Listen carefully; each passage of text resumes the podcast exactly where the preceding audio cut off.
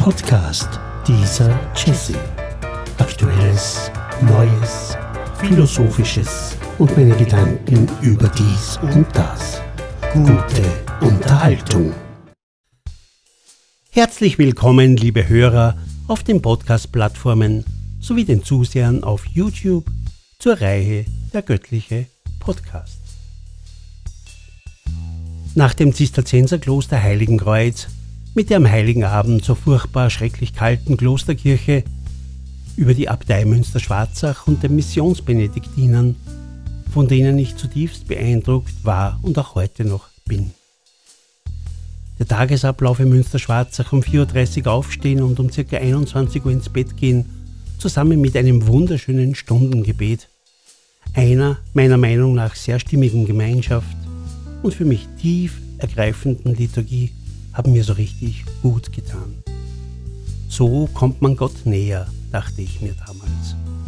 Auch heute denke ich noch so. Aber jetzt wollte ich auch noch die dritte Einladung annehmen, ein Besuch bei den Salesianern Don Boscos. Im Internet hatte ich mich schon etwas schlau gemacht. Manche Bilder, Don Bosco und die Burschen und die Jungs, manche Aussagen und Fotos haben mir anhand der Missbrauchsfälle in der Kirche aber auch etwas Bauchweh bereitet. Aber ich war neugierig und so fuhr ich mit dem Zug nach Wien. Im Stadtteil Hitzing das Provinzialat mit einem angeschlossenen Bildungshaus. Dort angekommen mein erster Eindruck von außen. Das Gebäude erinnerte mich irgendwie an die frühere Wirtschaftskammer in Gmunden. Das Gebäude, es konnte alles sein. Ein Studentenheim, ein Hostel, ein Bürogebäude, eher weniger Kirche. Und so betrat ich skeptisch das Haus. Gleich beim Eingang aber fiel mir ein Schild auf, Kapelle, die ich mir auch einmal ansah. Gemütlich, dachte ich mir, im Winter sicher auch nicht so kalt wie in Heiligenkreuz, moderne Sesseln, fast wie in der Neuapostolischen Kirche und Musikinstrumente standen dort. Ein E-Piano, eine Gitarre, ein Verstärker. Schön, dachte ich mir, Musik. Gegenüber eine Cafeteria, in der ein paar Leute saßen. Dahinter ein Speisesaal Wahrscheinlich eine Schulgasse beim Abendessen. Man sah hinaus auf einen Park mit Fußballtoren, einer großen Spielwiese. Alles war so stimmig. So suchte ich das Büro des Herrn Direktors und klopfte an. Herein, rief eine freundliche Stimme, und hinter dem Schreibtisch, der ein ähnliches Chaos bot wie meiner in meinem Büro, saß ein Mann ungefähr meines Alters. Pater Sigi. Er bot mir einen Kaffee an, den er auf eine für mich ganz eigenartige Weise in einer komischen Kanne zubereitete, aber der enorm gut schmeckte. So kamen wir beide ins Gespräch und nach fünf Minuten waren wir per Du. Ich erzählte aus meinem Leben, er aus seinem. Plötzlich klopfte es wieder. Seine freundliche Stimme herein und ein großer, stattlicher Mann betrat das Büro. Er sah mich skeptisch an. Wir wurden einander vorgestellt und der stattliche Herr fragte mich sofort, Mögen Sie Kinder und Jugendliche? Naja, als Lehrer dachte ich mir, wenn man da keine Kinder mag.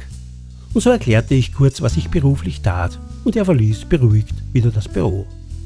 Im Anschluss zeigte mir Pater Sigi das Haus, das überraschend groß war, auch die Kapelle der Mitbrüder, und lud mich zum Abendessen ein. Er war mir vom ersten Moment an sehr sympathisch. In manchen seiner Aussagen spürte man so richtig diese Freude an der Arbeit mit jungen Menschen. Auch konnte er wie Pater Frank in Münster-Schwarzach ganz locker über sein Glaubensleben sprechen. Auf jeden Fall war es für mich ein interessantes Gespräch mit einem wirklich netten Menschen und ich denke, auch er fand Gefallen an dem, was ich so von mir gab.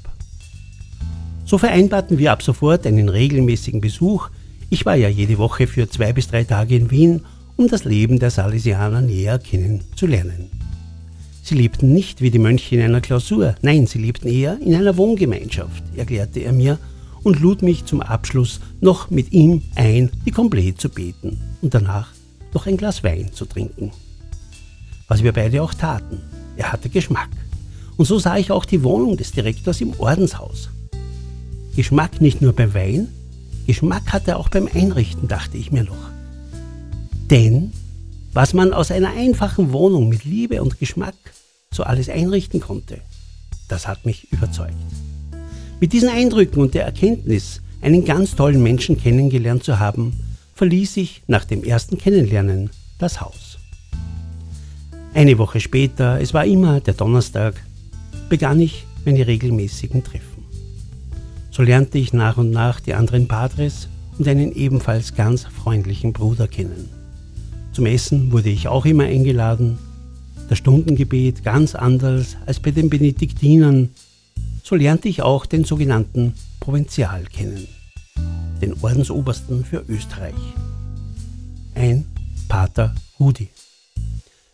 Wir kamen ins Gespräch, er Musiker, ich Musiker, und schon hat es gefunkt. Wir beide hatten viele tolle Gespräche, oft lange Spaziergänge und wir tauschten uns aus, auch mit Pater Siege. Und so entstand zwischen uns dreien nicht nur eine gute Freundschaft, sondern ich würde sagen auch eine spirituelle Verbindung, in der ich ganz offen über meinen Glauben, meine Gottessuche und auch über meine Zweifel sprechen konnte. Aber Münster-Schwarzach hat mich nicht losgelassen. Vor allem diese tiefe Spiritualität, das Schweigen beim Essen, beim Meditieren und das innige Stundengebet der Mönche. Warum ich mich letztendlich dann doch für das Noviziat bei den Salesianern Don Boscos entschlossen habe, das erzähle ich euch in der nächsten Folge von Podcast dieser Jesse. Aktuelles, Neues, Philosophisches und meine Gedanken über dies und das. Podcast dieser Jesse. Aktuelles, Neues, Philosophisches und meine Gedanken über dies und das.